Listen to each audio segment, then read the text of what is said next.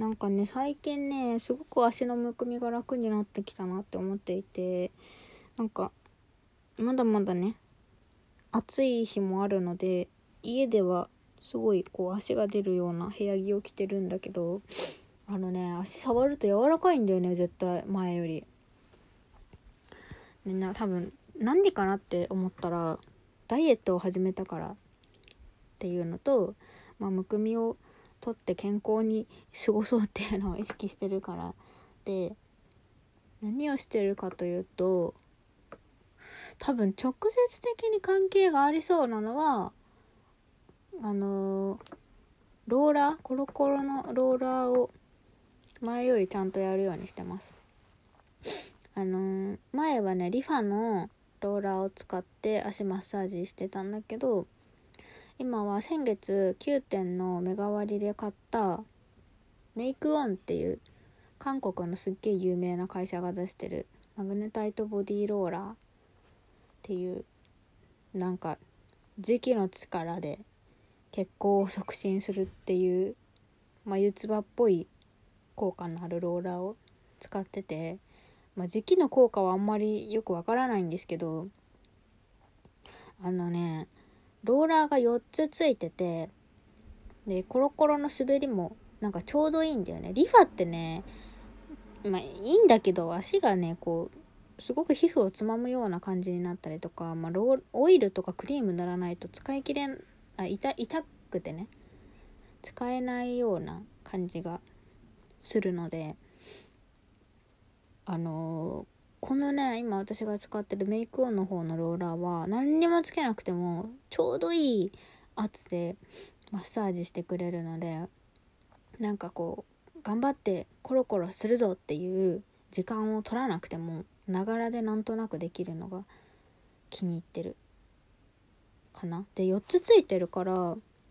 なんかリファって私が使ってたのは2個しかない丸がね2個しかついてないやつだったんだけど4つついてるやつだからかなんかねほぐれるまでの時間がすごく早いです。リファはうん片足完全にあすっきりしたって思うの10分ぐらいかかったけどこれ5分かかんないぐらいで良くなるかな。単純計算で倍ついてるからなんかわかんないけど。あんまりなんか日本じゃそんなに有名じゃない気がするんだけど韓国の YouTuber の人とかは紹介してたりまあ案件だったけどね。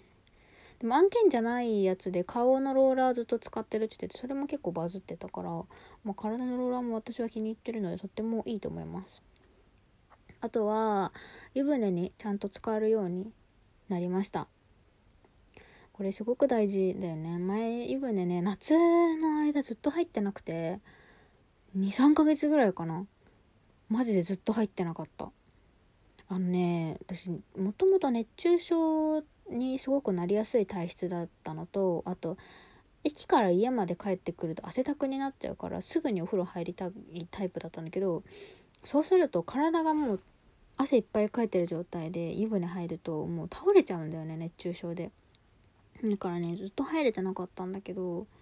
最近ちょっと涼しくなってきてご飯食べてゆっくりしてからお風呂に入れるようになったのでそしたらねやっぱり湯船って全然違うね。ちゃんと入るとむくみとか疲れとか取れる気がする。本当に。なんか血行を良くするっていうのが一番なんかシンプルだけど大事だなって思う。だからちゃんと湯船に入ろう。で湯船もねなんか入ろうって思うとめんどくさいから入浴剤を買って楽しく入れるようにしてる。かな。入浴剤安いしね。楽しいよね。あとはあ有酸素運動を再開しました。あのフィットボクシングいつもやってる。フィットボクシング本当に買ってよかったなと思ってる。あのダイエットしようと思って一番手軽にできるから。でバランスよくね鍛えられるし。私最近はね体力維持の体力強化か。のコースで25分準備体操を含めて25分やるやつをしてるかな。なんか運動するのもきっと大事なんだろうね。体熱くなるしね。あと筋トレしてる？筋トレっつってもすごい楽なやつ。なんかインスタとかでおすすめ欄見てたら流れてくるなんかこういう筋トレがあるよみたいなやつで下半身が鍛えられそうなやつ？なんかヒップリフトとかあとプランクとかあとなんか足動かすような腹筋があってそういうのとかをやってるかな。なんかダイエットのためにやってたけど意外となんかむくみに効いてるからまあむくみ解消するのも絶対ダイエットにはすごく大事だと思うからそれのおかげもあるのかもしれない。あとね今食事制限も緩くやってて制限っていうかもう普通にお腹いっぱいちゃんと食べるけどバランスよく食べるっていうのともう露骨にカロリーが高いようなお菓子とか揚げ物とかは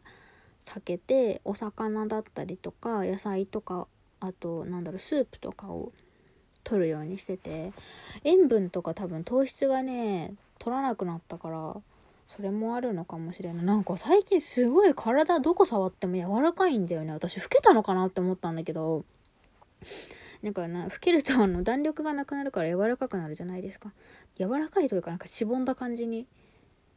なるからなんかそれなのかなって思ったんだけど多分ね急激になったからむくみが取れたんだと思います。